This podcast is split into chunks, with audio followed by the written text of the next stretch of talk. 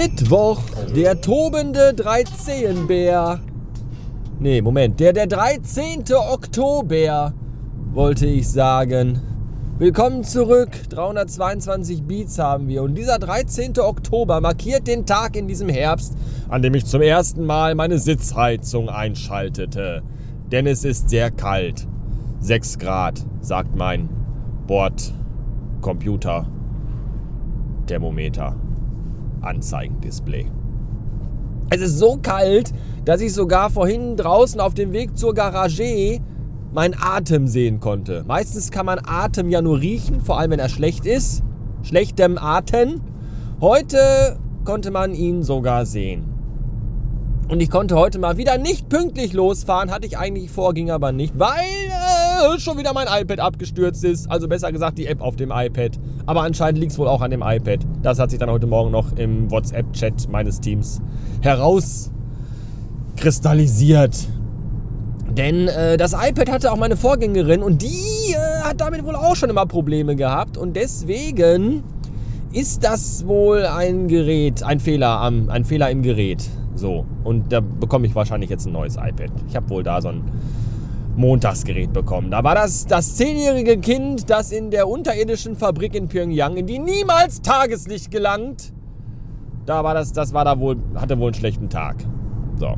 Hätte ich wahrscheinlich auch, wenn ich an meinem 10. Geburtstag in einer 20-Stunden-Doppelschicht ein iPad zusammenschrauben muss. Für einen verwöhnten mitteleuropäischen Weißen, der sich dann noch drüber beschwert.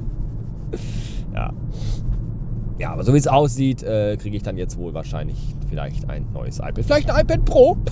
Mal gucken. Ich äh, hätte nichts dagegen. Hab aber da wenig Hoffnung.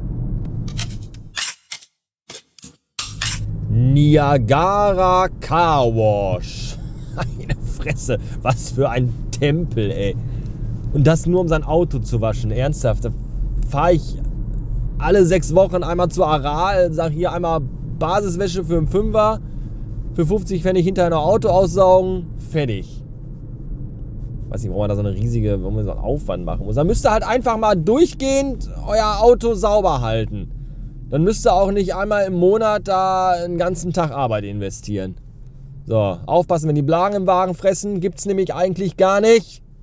Fressen im Auto, und dann geht das aus. Wie eine Hausarbeit. Ja? Wenn man jeden Tag ein bisschen macht und immer durchgehend Ordnung hält, Sachen aufräumt, wegräumt, die man nicht braucht und dergleichen, dann muss man auch nicht das ganze Wochenende mit Putzen und Aufräumen verbringen. Organisation ist das Stichwort.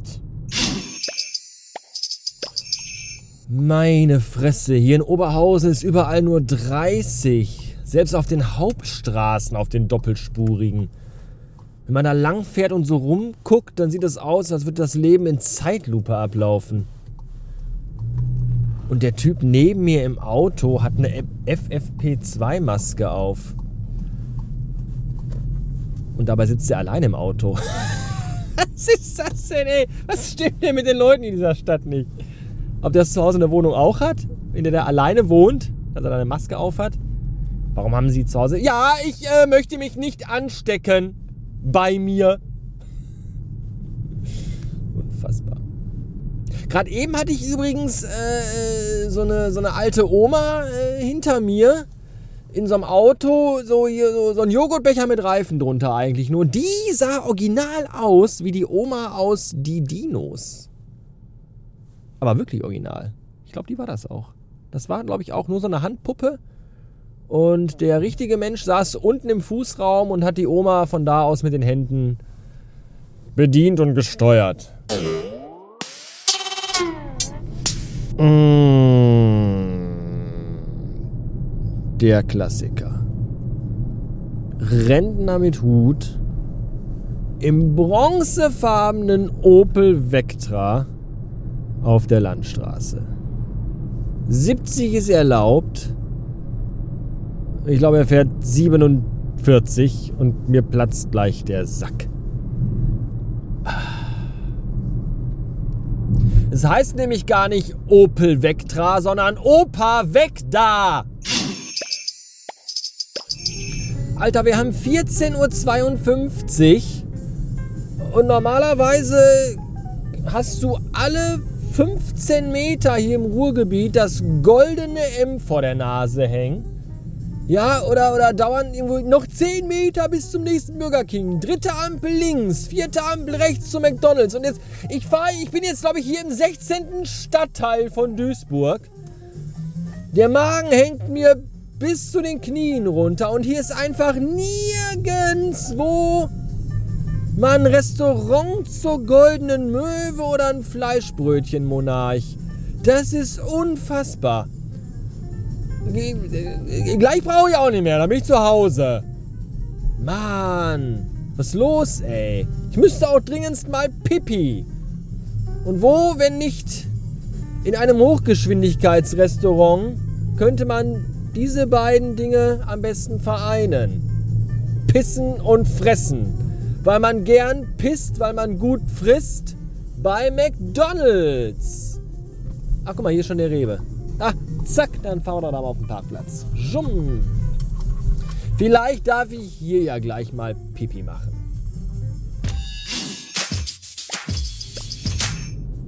Gerade im Rewe gab es nicht nur eine tatsächlich recht saubere Kundentoilette. Nein, es gab auch eine heiße Theke, weswegen ich mir mein Lieblings-Rewe-Essen gekauft habe. Die große Riesenfrikadelle.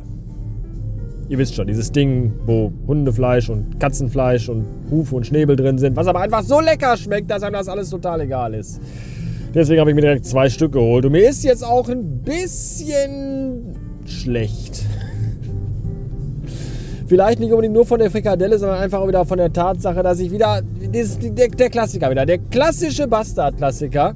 Noch klassischer und es wäre ein.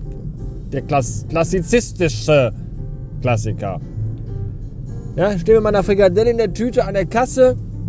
Und natürlich Ne? Wo ich so denke, so, hallo, ich habe nur diese Frikadelle, ich habe Geld, wirklich. Ich, äh, es klingt immer so, als... Ich muss mal eben hier die Armblende, hier das Armding sie hochmachen, damit ich... Weil sonst kriege ich nämlich einen Tennisarm. Äh, das klingt immer so, als würde ich das erfinden, diese Geschichten. Aber ich schwöre bei Godzilla, es hat sich exakt so zugetragen. Ja, ich hatte diese eine Tüte, diese eine Fleischtüte mit den zwei Frikadellchen drin, hatte das Geld, 4,20 Euro, abgezählt in der Hand und die Kassiererin hat aber heute, glaube ich, nicht nur ihren ersten Tag bei Rewe an der Kasse gehabt, sondern, glaube ich, ihren ersten Tag auf diesem Planeten allgemein. Weil die wirkte leicht überfordert, war aber trotzdem die Ruhe selbst und hat sich nicht aus eben jener bringen lassen. Was dazu führte, dass der Kassiervorgang bei jedem Kunde unfassbar lange dauerte. Und der Kunde direkt vor mir hatte sich ein Tütchen Pflaumen geholt. Und natürlich wusste die Kassiererin die Nummer an der Kasse für die Waage an der Kasse für die Pflaumen nicht. Und auch die Kollegin wusste die nicht. Und dann musste der Filialleiter gerufen werden. Und der kam dann und guckte und wusste sie auch nicht. Und der musste aber dann erstmal zur Obstabteilung gehen und dann da gucken. Und kam dann wieder und dann stellte sich raus, die Nummer war auf einem Zettel geschrieben, der an der Kasse lag, den sie aber nicht gesehen hat, weil ihre Getränkedose drauf stand. Großartig. Naja, das, das dauerte alles schon unfassbar lange. Und dann kam ich endlich dran und dachte mir, kann ja nicht so lange dauern, hast ja nur einen Teil, bis jetzt auch endlich dran. Aber dann ging aber der Strichcode von meiner Fleischtüte nicht abscannen. Und dann hat die den per Hand eingegeben. Das geht ja auch. Die können ja dann einfach den ERN-Code so eintippen und dann Enter und dann ist der Artikel auch drin. Jetzt ist aber auf meiner Fleischtüte kein normaler ERN-Code, sondern das ist so, ich weiß nicht, der hat halt, der normale ERN-Code ist glaube ich 13-stellig. Dieser hat irgendwie, ich weiß nicht, 36 Stellen oder so und die hat die alle per Hand eingetippt. Aber nicht wie ein Mensch, der so zum ersten Mal eine Tastatur bedient, sondern wie ein Mensch, der überhaupt zum ersten Mal seine Hände benutzt. Mit dem Finger so geguckt, äh, zwei Zahlen, dann mit dem Finger auf der Tastatur die zwei Zahlen eingegeben, dann wieder mit dem Finger gesucht auf dem Zettel, wo war ich, bis wo bin ich gekommen, dann da hier über der Tastatur und da sind nur Zahlen von 1 bis 9 und um die 0, ja, und trotzdem System kreisender Adler mit dem Finger über dem Nummernkarree, so und das dauerte einfach Ewigkeiten. Und das, das ist doch nicht normal.